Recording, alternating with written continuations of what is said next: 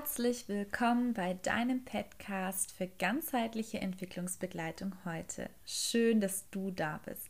Hier erwarten dich Themen, Menschen, Projekte, die dich und dein berufliches Tun inspirieren. Ich bin Alicia Seiler. Wenn es dich interessiert, neue Anschauungsweisen kennenzulernen und auch neue Methoden, mit denen du mit Kindern oder auch mit Erwachsenen arbeiten kannst, dann wird diese Folge für dich interessant. Ich spreche heute mit Corinna Schick. Corinna ist Diplom-Sozialpädagogin, ILP-Coach. Was sich hinter dem Begriff ILP verbirgt und was wir uns in Heilpädagogik oder auch angrenzenden anderen Berufsfeldern vielleicht abschauen können, das erfahrt ihr in dieser Folge. Viel Spaß dabei. Ich freue mich auf jeden Fall sehr, dass du dir die Zeit nimmst, ein bisschen was zu erzählen über deine Methoden, die du anwendest. Und die sind für mich sehr spannend, weil wir zwar in einer gewissen Richtung ähnlich arbeiten, ich aber eine ganz andere Ausbildung genossen habe als du und von deinen Methoden auch gar nicht so viel weiß. Und ich kann mir auch vorstellen, dass diese Methoden sehr hilfreich sind, auch für andere Menschen, die heilpädagogisch tätig sind. Um das rauszufinden, wäre es mal interessant zu erfahren, was genau ist eigentlich ILP und was ist so das Besondere daran. Mhm. Okay, ich versuche das mal zu erklären. Also ILP heißt ähm, integrierte lösungsorientierte Psychologie oder Psychografie. Und es ist ganz wichtig, dass diese Methode eine ganzheitliche Methode ist. Also sie setzt an, Lösungen zu finden und äh, beschäftigt sich jetzt nicht allzu lange mit der Problematik von einem Menschen.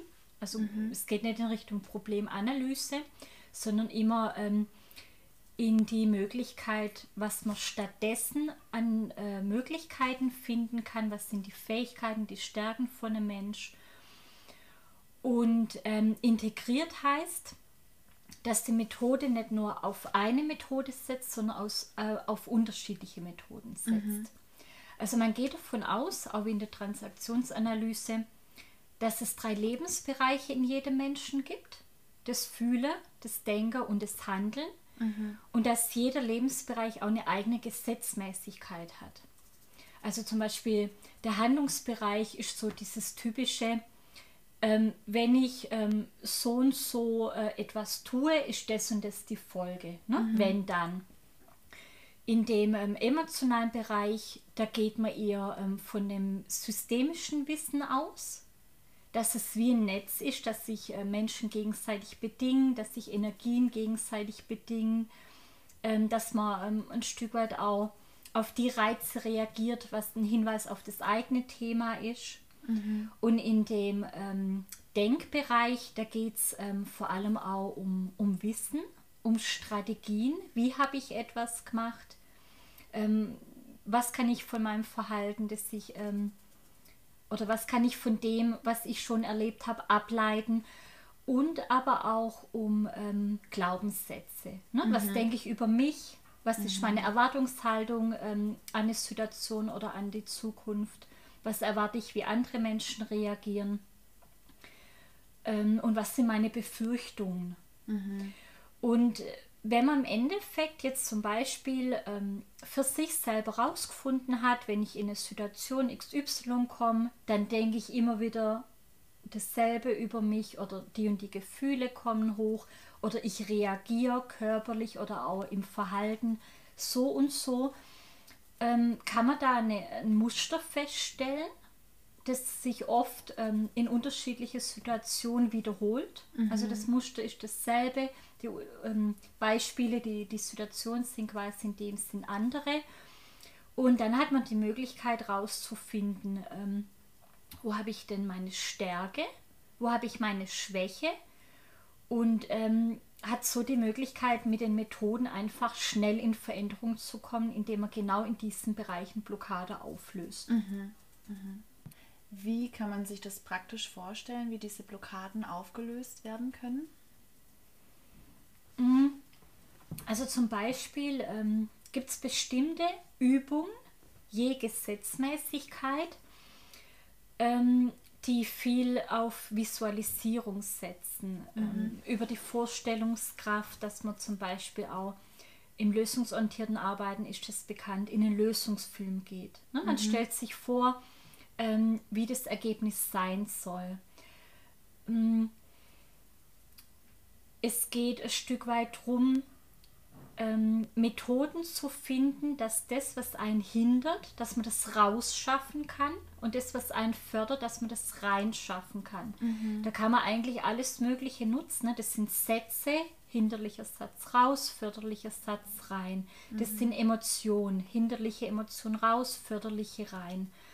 Im Endeffekt ist es immer das gleiche Prinzip und je nachdem, ähm, was der Mensch in dem Moment braucht, kann man das sehr spielerisch gestalten. Mhm. Ähm, man kann es natürlich auch über Gespräche gestalten, man kann es über Rollenspiele gestalten, man kann es über gestalttherapeutische Elemente gestalten, ne? malen, mhm. ähm, visualisieren, auf einen Stuhl setzen. Also es gibt da eigentlich keine Grenzen. Es ist nur wichtig, dass man diese Gesetzmäßigkeiten beachtet und dass man vor allem ähm, sich immer ähm, ich sage mal, auf das einlässt, was der Klient in dem Moment braucht. Mhm. Also wenn ich jetzt zum Beispiel die Idee hätte, ich habe den Plan, ich stülp dir den Plan jetzt über, du mhm. musst dich dem anpassen und eine Blockade lösen, wird es nicht funktionieren. Mhm. Also es ist ein, ein, Miteinander, es ist ein, ähm, ein, Austausch, ein sehr offener, ehrlicher Austausch und ähm, es ist eigentlich in dem Sinn von meiner Seite nur ein Angebot, eine mhm. Übung zu machen. Und das probiert man dann gemeinsam aus. Und dann ist es äh, schon relativ oft so, dass, dass da was passiert. Ne? Dass der Klient dann selber merkt, Mensch, jetzt ist es einfacher, jetzt ist da einfach was, was leichter für mich geworden oder das Tränen kommen. Mhm.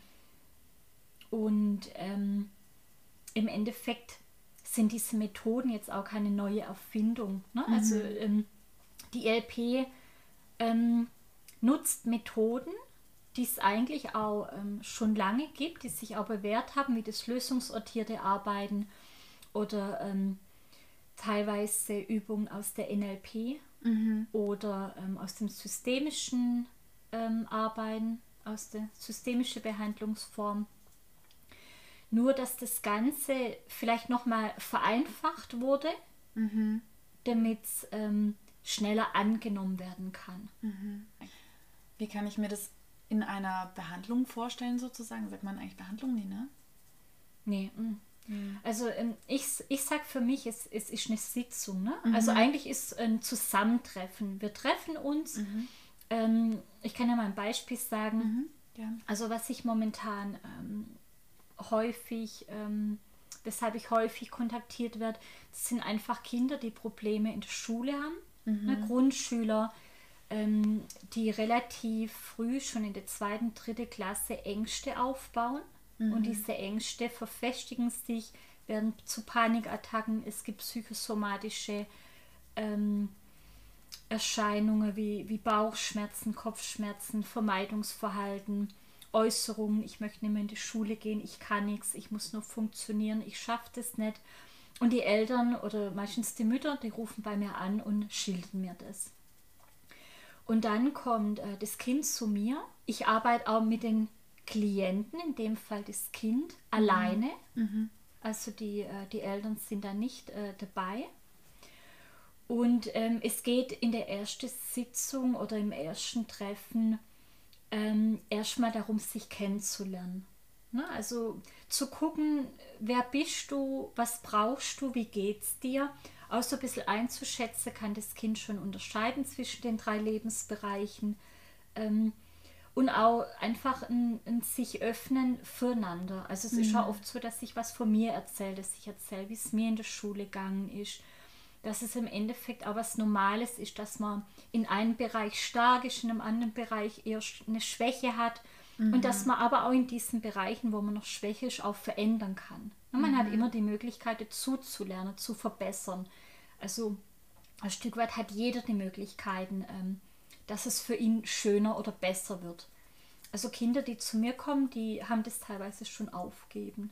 Mhm. Also die, die sind so ähm, verfestigt, dass sie das erstmal gar nicht so recht glauben können. Ne? Mhm. Und äh, wenn sie das so erfahren, dass das jedem Mensch so geht, auch den Eltern und den Lehrern, ähm, dann merken sie, ach, ich habe da doch noch Möglichkeiten mhm. und sind da einfach schon mal ein bisschen wieder wacher. Mhm. Und in der Regel ist dann auch so, dass sich die Kinder ähm, darauf einlassen, weiter mit mir zu arbeiten. Also ich hole mir auch den Auftrag vom Kind.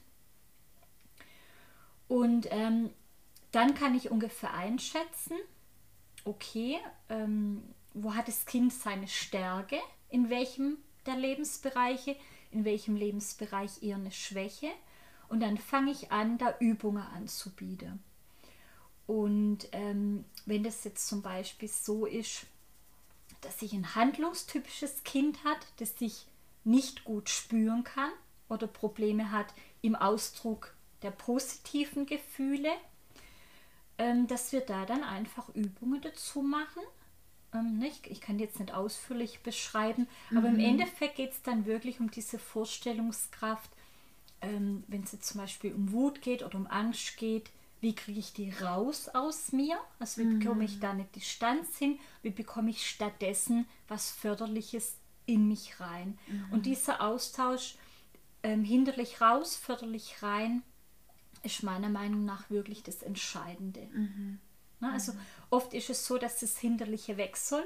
Wut mhm. soll weg, Angst soll weg, und dann ist da aber wie, wie ein Loch, ne? wie ein mhm. Vakuum. Mhm. mhm. Und es füllt sich wieder mit den alten Verhaltensmustern. Mhm. Es braucht etwas im Austausch. Genau, dazu. was Positives. Ne? Stattdessen, genauso auch bei Süchte. Ich kann nicht äh, eine Sucht aufgeben, wenn ich stattdessen keine alternative Handlungsweise habe. Oder keine Strategie habe. Also es braucht immer dieses ähm, ne, positiv-negativ. Also wenn wenn das zusammenkommt, dann findet Auflösung statt. Mhm. Und äh, die Kinder, die sind da ähm, sehr direkt. Die geben ganz schnell Rückmeldung, geht, passt, ist gut, mir geht es besser oder nicht. Mhm. Und ähm, also auch innerhalb so einer Sitzung fährt man nicht nur in eine Richtung, sondern man äh, bietet Verschiedenes an. Das heißt, ich mache auch immer ähm, eine Körperübung, ne, damit mhm. da Beweglichkeit reinkommt. Ähm, ich mache eine Übung dementsprechend, was jetzt gerade ansteht oder was ähm, das Signal ist vom Kind, was es braucht.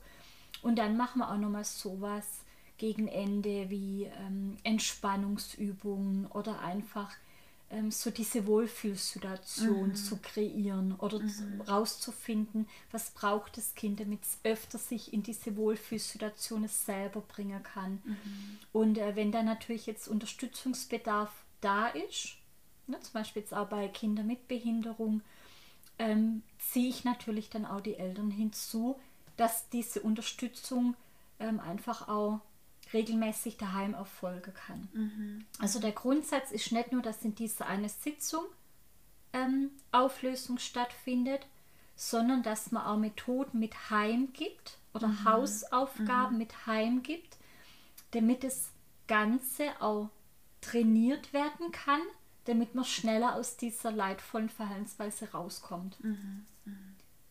Also es, es braucht in dem Sinn ähm, eine Regelmäßigkeit der Unterbrechung.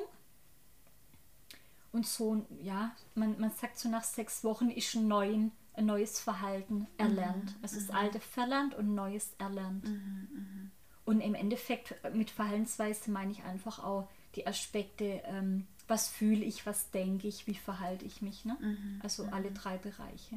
Und du versuchst dann diese drei Bereiche quasi oder beziehungsweise gibt es die Unterstützungsleistung dafür, dass die Person oder das Kind selbst diese drei Bereiche in Einklang bringen kann oder eine Balance zueinander bringen kann? Oder? Also eigentlich passiert es dann von alleine.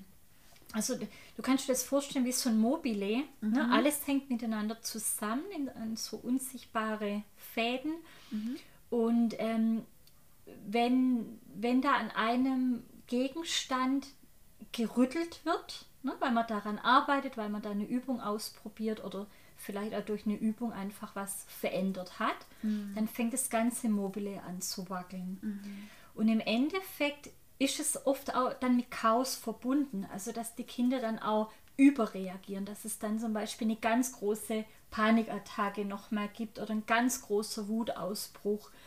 Und ähm, wenn man das einfach so laufen lässt, dann ist es so, dass es sich hinterher, wenn das raus ist, auch wieder harmonisiert, mhm. dass es wieder in ein Gleichgewicht kommt und dass es dann ähm, wirklich, dass es, dass es dann wirklich eine, eine ganz enorme Verhaltensveränderung gibt, sodass es auch andere schon merken können. Mhm. Also die Kinder merken es relativ schnell, die spüren schon, ähm, während sie hier bei mir sind, dass da irgendwas in ihnen passiert.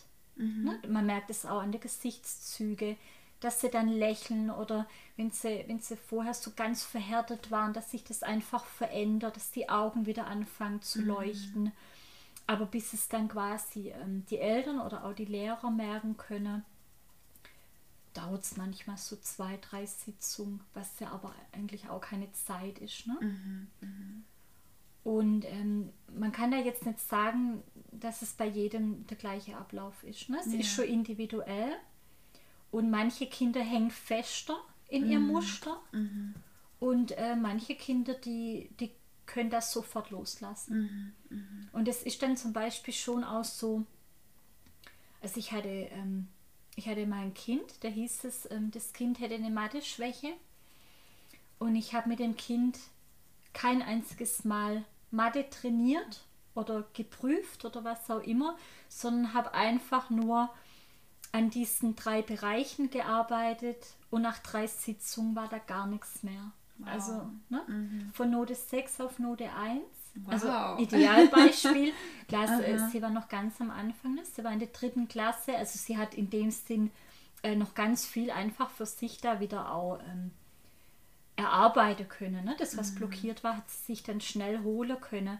Und sie war natürlich auch ähm, ganz vorbildlich. Ne? Sie war unglaublich ehrgeizig. Die mhm. hat es, das, was wir gemacht haben, hat sie aufgesaugt. Die hat die Übung daheim Wollte. Tag und Nacht mhm. gemacht, mhm. genau.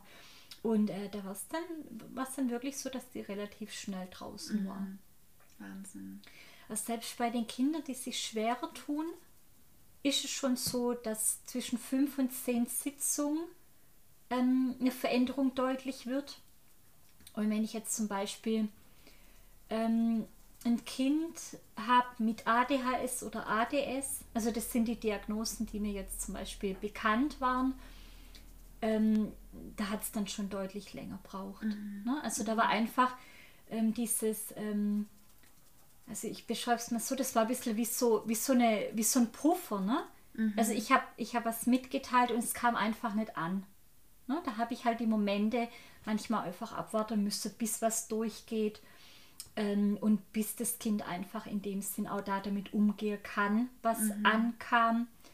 Und, ähm, und da hat es dann einfach, ja, vielleicht insgesamt ein halbes Jahr gedauert. Mhm. Aber das ist trotzdem ja keine Zeit, wenn man sich überlegt, so eine heilpädagogische Therapie, Spieltherapie zum Beispiel, dauert ja manchmal zwei, drei Jahre. Mhm. Mhm. Also ich bin manchmal selber erstaunt und auch sehr dankbar, ähm, was da passiert. Also ich lerne unglaublich viel durch die Kinder, mhm. ne, weil sie mir das einfach auch so direkt spiegeln, was da los ist oder auch, ähm, auch wie das entsteht, ne, wie sie es verstehen, warum sie Angst haben, warum mhm. sie wütend sind, warum sie nicht in die Schule wollen. Also man, man kann das ganz gut nachvollziehen und ähm, das, das ist schon, glaube ich, fürs, für die Kinder besonders, dass da jemand ist, der sie wirklich kennenlernen möchte, ne? der mhm. da wirklich nachfragt, mhm. ähm, wie ist denn das, ja? Und ähm, die dann einfach auch relativ schnell so das Gespür haben, ähm, es tut mir gut, was auch immer hier passiert, mhm. es tut mir gut, mhm. ich möchte da wieder hin, weil es mir gut tut. Mhm.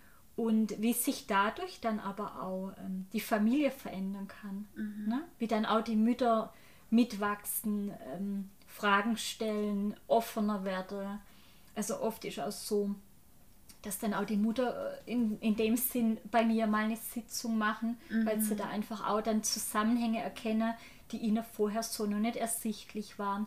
Ne, das, das ist ja im Endeffekt immer ein, ne, ein ergänzendes Miteinander, im mhm. Positiven wie im Negativen. Mhm. Und dann wird dann natürlich auch manchmal klar, ja, klar, ich habe da auch mein Kind oft falsch angesprochen oder der Papa hat da vielleicht auch noch irgendwas damit zu tun.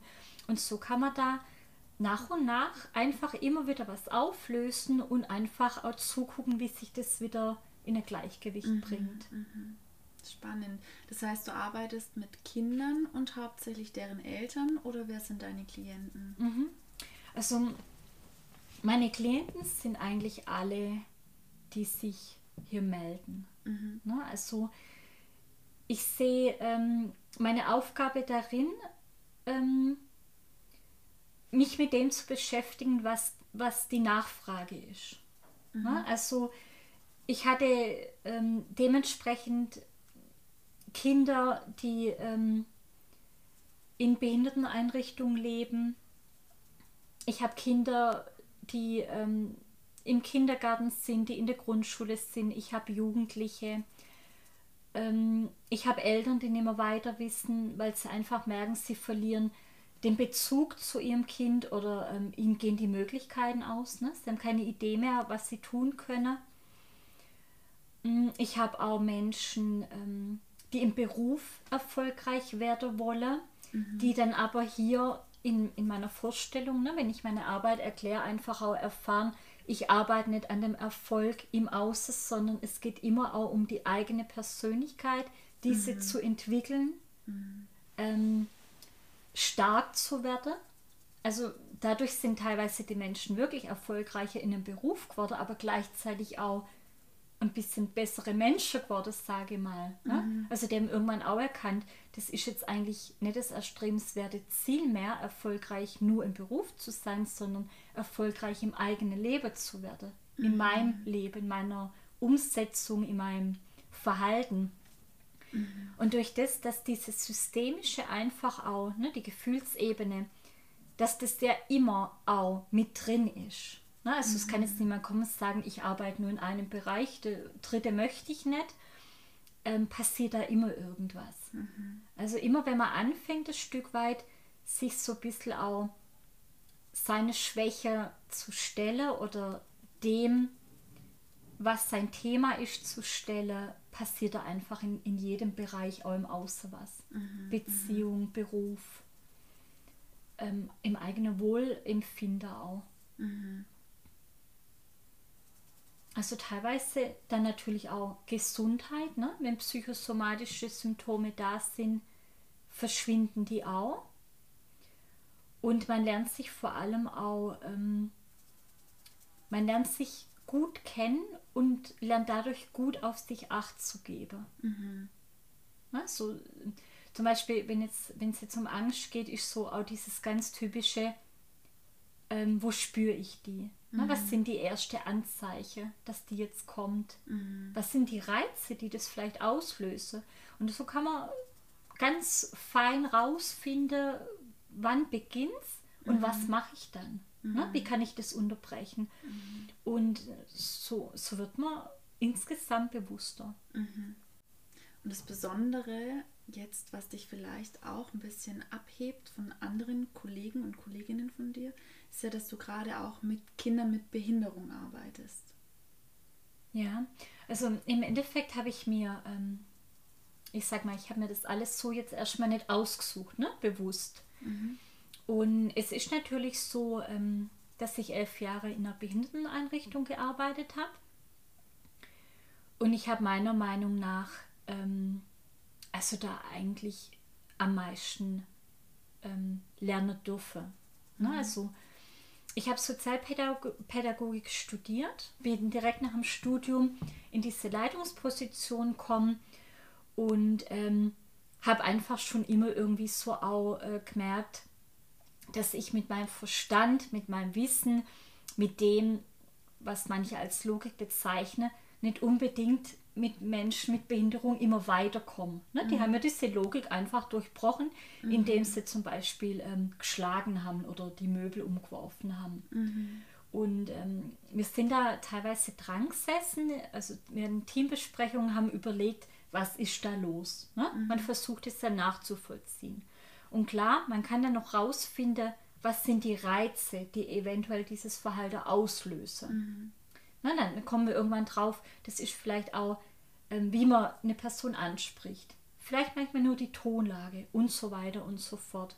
die eigene Haltung. Was fordere ich? Ich möchte, dass die Person jetzt aus dem Bett aufsteht, obwohl sie vielleicht noch müde ist. Mhm. Was macht sie? Wenn sie sich nicht dabei äußern kann, schlägt sie. Und so haben wir schon, glaube ich, ziemlich gut ähm, versucht, das rauszufinden, was da der Hintergrund ist. Ähm, was ich aber damals schon unbewusst eingesetzt habe, ist einfach so dieses, den anderen wirklich verstehen zu wollen. Mhm. Was, was ist da los? Ne? Was mhm. fühlt die Person? Wie geht's der Person in dem Moment, wo wir da alle ums Bett stehen und versuchen, mit unterschiedlichen Strategien die Person aus dem Bett zu holen. Und wenn eine Person wirklich müde ist, ne? ich weiß nicht, ob du das mhm. kennst, ähm, ich wäre auch aggressiv, wenn ich da mehrmals morgens irgendwie angesprochen werde und es ist einfach nur nicht mhm. so meine Zeit. Und ähm, dieses Intuitive, ähm, das habe ich dort wirklich trainieren dürfen.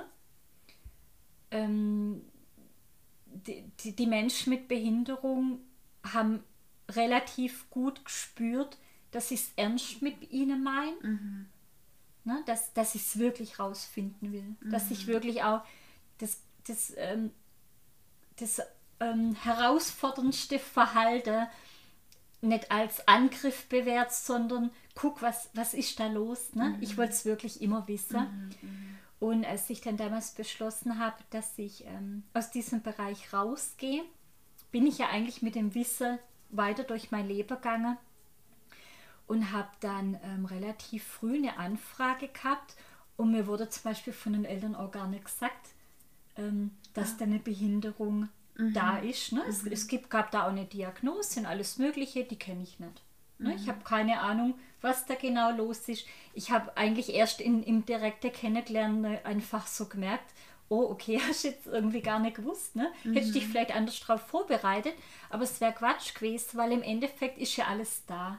Ne? Was ich in dem Moment braucht habe, hat ja auch alles passt. Mhm. Und habe dann einfach, wie ich es früher auch schon immer gemacht habe, einfach geguckt, wer steht da vor mir was mhm. braucht die Person? Habe jetzt natürlich dieses Orientierungswissen, dass sich diese Lebensbereiche einfach auch ähm, nutzt. Ne? Nicht um jemand in eine Schublade zu drängen, sondern wirklich, um mich nicht zu verlieren. Mhm. Also um mhm. ähm, was Komplexes wieder in eine Einfachheit runterzubrechen. Mhm. Da tut es einfach gut, das mal ein bisschen so einzusortieren. Welche Gedanken, welche Gefühle, welche Körperreaktionen oder Handlungsmuster und, äh, und dann einfach mal beginnen mit Auflösen. Mhm. Und im Endeffekt ist es schon so, na, aber wenn jetzt zum Beispiel ein erwachsener Mensch bei mir ist, ohne Behinderung, mhm.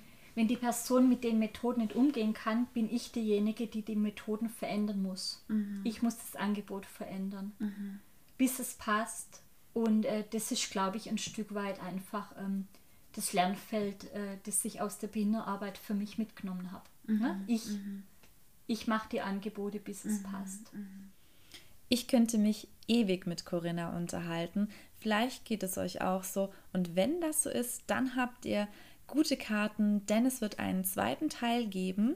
In zwei Wochen wird dieser veröffentlicht und wir erfahren noch weitere Insider-Tipps, Erfahrungen und Inspirationen von Corinna. Bis dahin eine gute Zeit.